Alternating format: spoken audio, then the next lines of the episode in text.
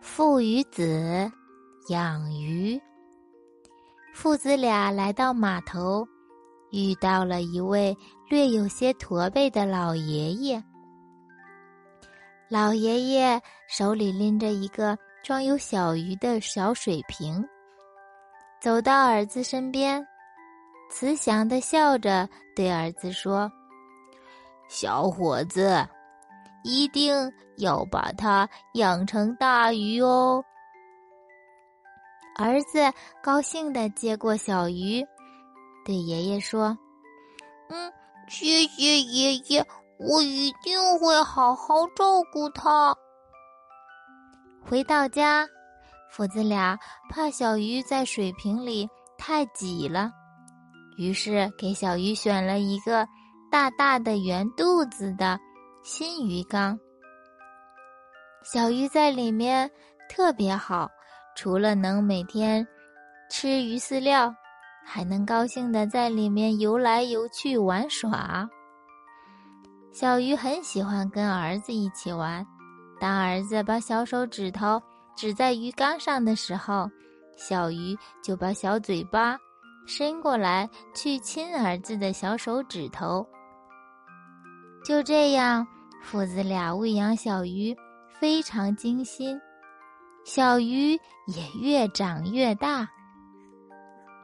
有一天，父子俩外出回到家，居然发现那条鱼趴在了鱼缸的上面，小鱼的肚子要比鱼缸还要大。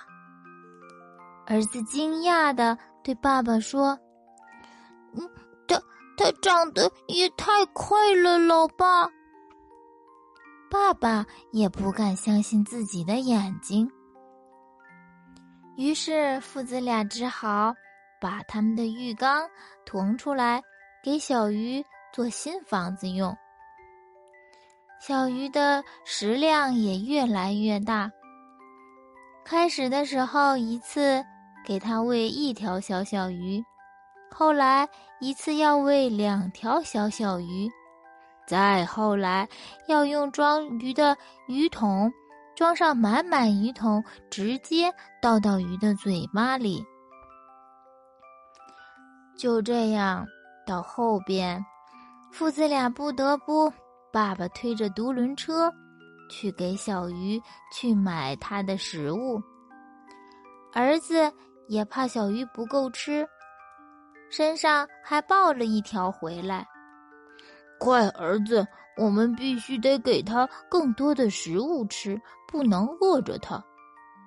父子俩就这样赶紧往家走，可是刚到家门口，父子俩就被眼前的情形吓傻了。小鱼居然大到把房子都给撑破了，屋顶。扣在小鱼的背上，四面的墙都被小鱼给压碎了。这真是个庞然大物呀！